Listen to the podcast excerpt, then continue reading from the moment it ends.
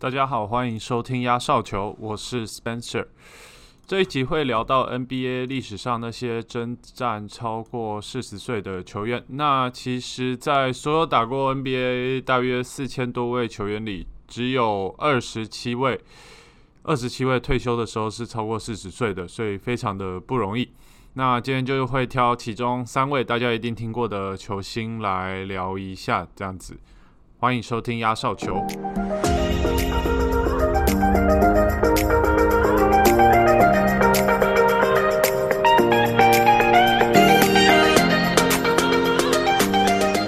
不知道大家平常会不会看 NBA 以外的职业运动？啊，我自己是除了 NBA 以外，还会看一下美式足球。那刚好上个周末就是一年一度美式足球 NFL 的 Super Bowl 超级杯，海盗队的巨星 Tom Brady，不知道大家有没有听过哈？就是一个呃非常传奇的人物，他又再一次的拿下了一座冠军。那他自己本身已经拿下了七座。NFL 的总冠军，那其实他个人的总冠军数就已经比任何一支球队还多哦，一个人就打败一支球队，真的是蛮厉害的。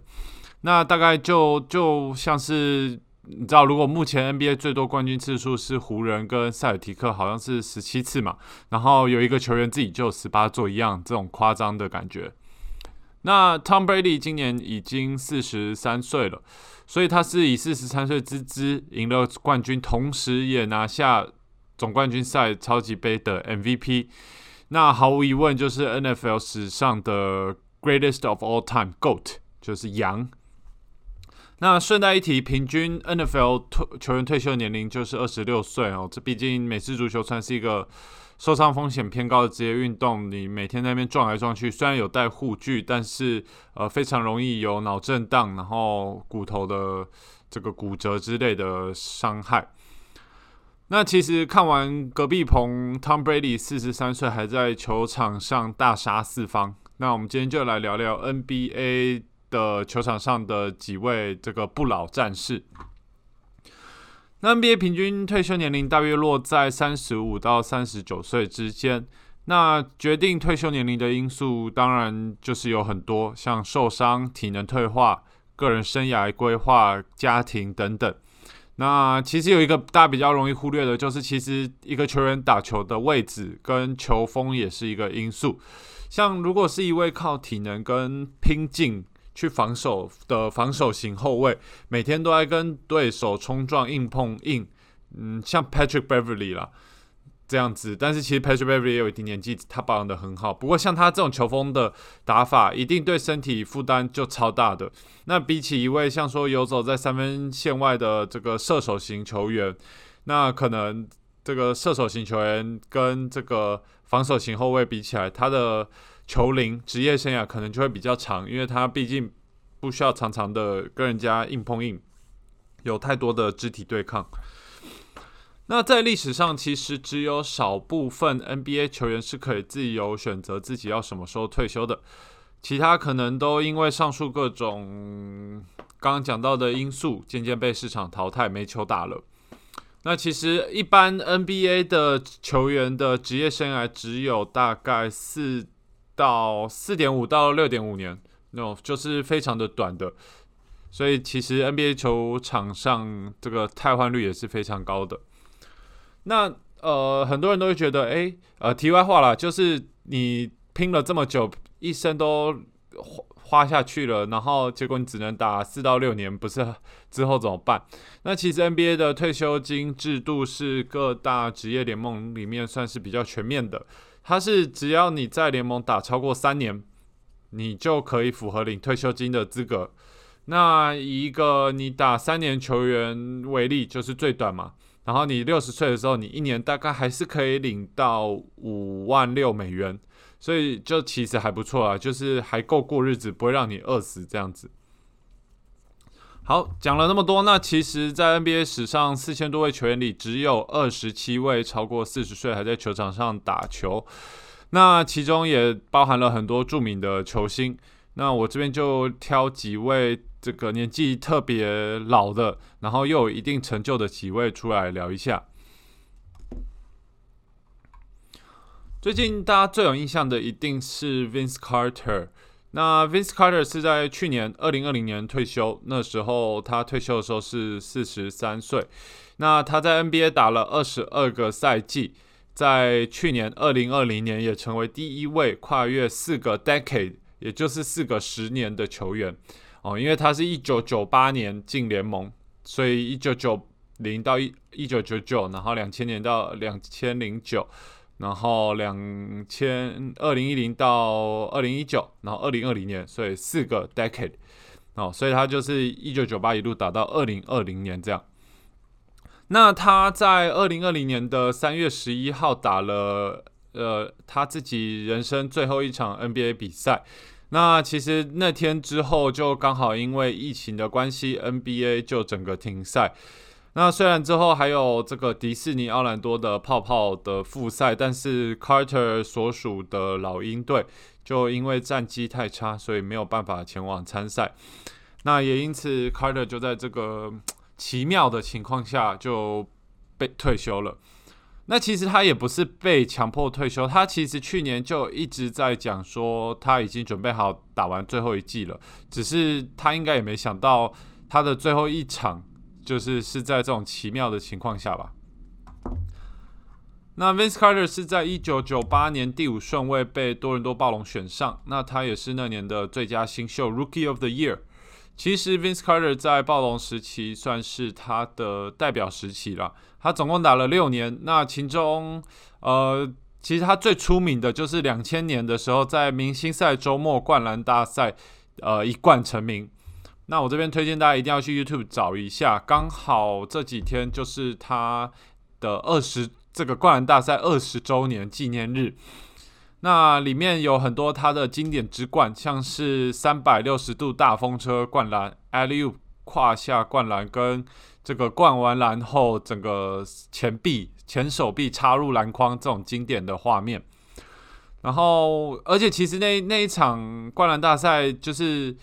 不知道大家有没有看过那个 Shaquille O'Neal，就是他穿着便服、戴着毛帽，然后拿着那个录影机，就是 camcorder，然后很惊讶的表情。那这张图后来被拿来当很多的梗图啦。那其实这张图的出处就是那一年他看 Vince Carter 灌篮时候露出来的这个表情。呃，两千年之后，隔一年，两千零一年季后赛，他也带领着暴龙队跟当时的东区霸主，呃，及当年 VP Allen Iverson 的七六人队厮杀到第七战，然后才不幸的落败。那有一场，他也得了五十分，然后创下当时季后赛三分球命中数的记录哦，所以真的很厉害。那其实那年季后赛他们虽然输了，但是大家都一致看好 Vince Carter 跟暴龙队接下来的成长。那可惜，接下来几年，Carter 因为一直受伤，所以不但没进步，表现慢慢的下滑。那一直到零四年，在种种其他因素之下，就是 Vince Carter 跟暴龙队有点闹翻了，所以他后来最后被交易到篮网队。那篮网队那时候有另外两位球星，Jason Kidd 跟 Richard Jefferson，所以就是默默的组了一个这个三巨头。那其实这边 Carter 在篮网队时期也打的不差，只是他在那时候，呃，整球队基本上是在季后赛闯不过第二轮的。那 Vince Carter 的个人表现，然后上场时间、场上影响力等等，也跟他那时候在暴龙队的巅峰时期比，就是慢慢的下降。那一直到零九年他被交易到奥兰多魔术队为止。那其实从那之后开始，到魔术队，到后来的太阳、独行侠、灰熊、国王以及老鹰，那 Carter 的老化是非常明显的，就是每年上场时间就是往下，然后呃得分效率等等也是一直往下。那他的角色也从先发变成主要替补，再变次要替补，然后到最后有一点点变成就是队上的这种精神人物老将。跟休息室这个帮忙带气氛的长老这样子，就像我刚刚说的，其实 Carter 在去年就有说这是他最后一季，只是他自己没想到，这个三月十一号那一场对尼克队就是他最后一次上场比赛了。那他后来在受访时候有说，他那一天对尼克队，他有投进他最后一球的出手。那他说，因为他那一球有进，所以他可以就是很坦然的接受说，那我我的生涯就结束了。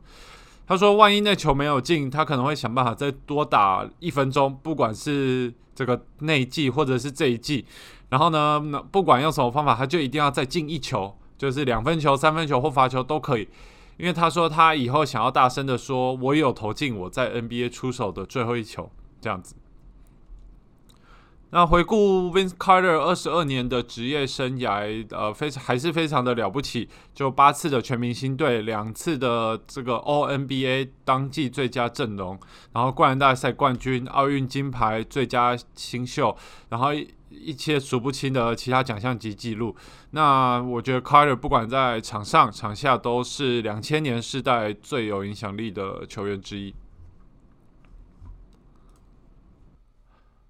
好，那接下来要聊的第球员就是大家一定是熟悉他的招牌动作，就是 Decombe Mutombo 木桶博。那他的招牌动作就是很经典的，盖完火锅后会摇手指比出 No No No。那木桶博一路从一九九一年打到二零零九年，共十八个赛季。那他退休的时候年龄是四十二岁又三百天，那其实就也是快四十三岁了啦。讲到木桶博，绝对是史上最著名的防守球员之一，也是史上最伟大的火锅王之一。那他总共得过四次的年度最佳防守球员哦，这非常不容易。那他的招牌火锅动作，也就是一直到现在还是会被大家学。那现在还是很多人在用，因为就很嘲讽。而且每一次在用，旁边转播一定会说：“哦，你看那个 Decombe Mutombo Move 这样子。”所以大家都知道。他就是发明这个动作的人始祖。那呃，Mutombo 职业生涯总共带过六支球队，那依序是金块、老鹰、七六人、篮网、尼克以及最后的火箭。那他得过的奖项也是数不清啦，就包含刚刚提到的四座最佳防守球员，我就不一个一个讲。那如果有兴趣，可以去 Google。那他也在二零一五年进入篮球名人堂，好。奠定了他在篮球史上的这个地位。那其实今天可以跟大家分享一下，就是篮球场上的下的 Mutombo。那其实他一开始到美国就学时是想要当医生，他那时候也是拿着奖学金到美国来念书，就是要学科学以及医术，回去他的家乡，呃，这个刚果共和国哦，因为他的刚果那时候在那个年代医疗水准算是相当落后的。所以他想要就是当医生，然后回去帮助他的家乡。但是他一来到美国，呃，这个他天生条件真的实在是太好了，又高又壮，协调能力也好，所以他就被当时的大学教练抓去打篮球。那呃，打篮球就一路的打到 NBA，然后打到退休。那他也始终没有机会去这个完成他当医生的学业，但是他也没有忘记他的初衷啊。所以在二零零七年，他的创办的基金会在 Kinshasa 金萨萨，就是刚果的首都，那开了一间现代化的医院。那这间医院他自己是从自己的钱包花了快两千万美金协助盖好，那也是这个国家四十年以来第一间现代化的医疗中心。他后来在受访时候就有说，虽然他没有成为医生，但是他协助盖了一间医院。啊仔细想想，医生来来去去的，但是一间好的医院是可以永续经营，并且帮助更多需要的人，所以他觉得他有达到这个他一开始设定的目标，而且有回馈到他的故乡。那他 Mutombo 在二零零九年退休后，也成为了 NBA 官方的全球大使。那身为第三位非洲出生的 NBA 球员，他也协助将这项运动在非洲发扬光大。他有说，当他开始打球的时候，非洲根本没几座像样的篮球场，可能就是场外一个竹篮子挂在上面，然后一个空地这样子。但现在在 NBA 以及 FIBA 这呃，跟他们这些比较。早期开始打球的前辈的努力之下，那非洲的篮球计划其实可以说是非常的成功。那很多人提到 Mutombo 就会想到他的这个招牌摇手指的动作，但我相信对于非洲以及他的故乡刚果共和国，他在当地所做的公益以及人道活动盖的医院。那绝对才是人们会记得他的一个大重点啦。其实就是真的还蛮感人的吼，出来呃发热发光，然后还不忘记自己的故乡这样子。那最后一位呃要提到就是这个大家一定有听过的，而且大家打球的时候一定会喊出他的名字的，就是 Kareem Abdul-Jabbar 天勾假霸。那当然这一位可能离现在有些年轻的观众有点远，那但是我相信大家一定会听过，因为他真的太常被拿出来讲，哦，他因为他真的太传奇了。那贾巴的退休年龄是四十二岁又六天。呃，他总共打了二十年的职业生涯。那在这个二十年之中，他拿过六次总冠军、六次 MVP、两次总冠军赛 MVP、十九次全明星队、十五次入选最佳阵容、十一次入选最佳防守阵容等等等，超级超级多奖项跟成就。那你 如果像我一样，就是有跑去 Google 他的这个。得过的奖跟成就，哈，就是大概至少看就可以看拉两三页出来看。那呃，贾巴的传奇其实从进 NBA 前就开始，大家可能有听过，就是他大学第一年带领菜鸟球队，就是也就是大一的新生，然后打败了当时全美排名第一的学长队伍。那这个摆到现在，其实也是超级夸张一件事，就是没到目前为止还没有人可以这样做过。因为其实每一间学校都会有这种表演性质的比赛，那通常就是拿来给学长增加信心，然后同时也让这些大一的菜逼吧说，就是你知道，我不知道你高中多厉害，但是你现在进来的大学就是一个震撼教育这样子。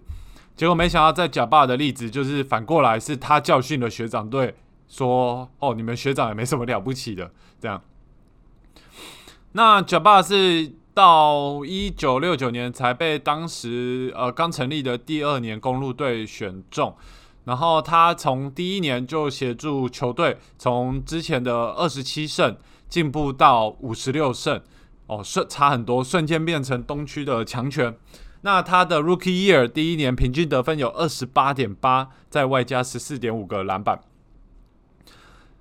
那那一年，他也加入了这个 World Chamberlain 张伯伦的行列，成为史上唯二在季后赛得分超过四十分跟超过二十五篮板的新秀。那一九七四年，九八被就被交易到湖人队。那在一九八零年初期，与那时候湖人队就选进一样是属于上古神兽型的这个 Magic Johnson，然后他们两个就组成了第一代的 Showtime Laker 的文化。所以，如果今天就是你看湖湖人队的比赛，有时候转播会说：“哎，LeBron James 跟 Anthony Davis 就是让 Showtime Lakers 回来。”那其实最一开始第一代就是 Jabbar 跟 Magic Johnson 这样。那讲到 Jabbar，就就一定要提到他的这个招牌的得分手段——天勾。那天勾，我觉得可以是。被称为这个史上最无理、最难防守的得分手段，因为脚把非常的高，然后他手也非常的长，所以当他就是侧身过来，然后手伸直做一个天勾，身为防守方，你基本上就是努力的往上跳，然后你跳了，你还是摸不到球，然后你就看着球往篮筐过去，然后你只能在心里祈祷他不会进这样，但他的天勾命中率大概有快六成，所以也也是就是非常的厉害。那目前九霸是还是维持着这个 NBA 史上最多得分的人，总共是三万八千三百八十七分哦，三八三八七分。那目前有机会追上来的 LeBron James 也大概要再多得三千五百分左右，才有办法破这场记录了。